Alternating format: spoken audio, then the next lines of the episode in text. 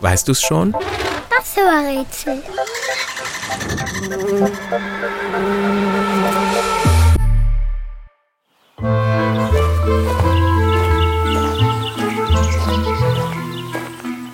Wir suchen ein Mädchen, das schon über 300 Jahre alt ist. So lange erzählt man bereits die Geschichte eines Mädchens mit auffälliger Kopfbedeckung. Unzählige Bücher, Zeichnungen und Filme drehen sich um sie. Und das, obwohl die Geschichte eigentlich sehr gruselig ist. Das Mädchen ist allein im Wald unterwegs. Auf dem Weg zu ihrer Großmutter, die von einem wilden Tier verspeist wird. Einem großen, bösen Wolf. Aber keine Sorge, die Geschichte ist natürlich nur ausgedacht.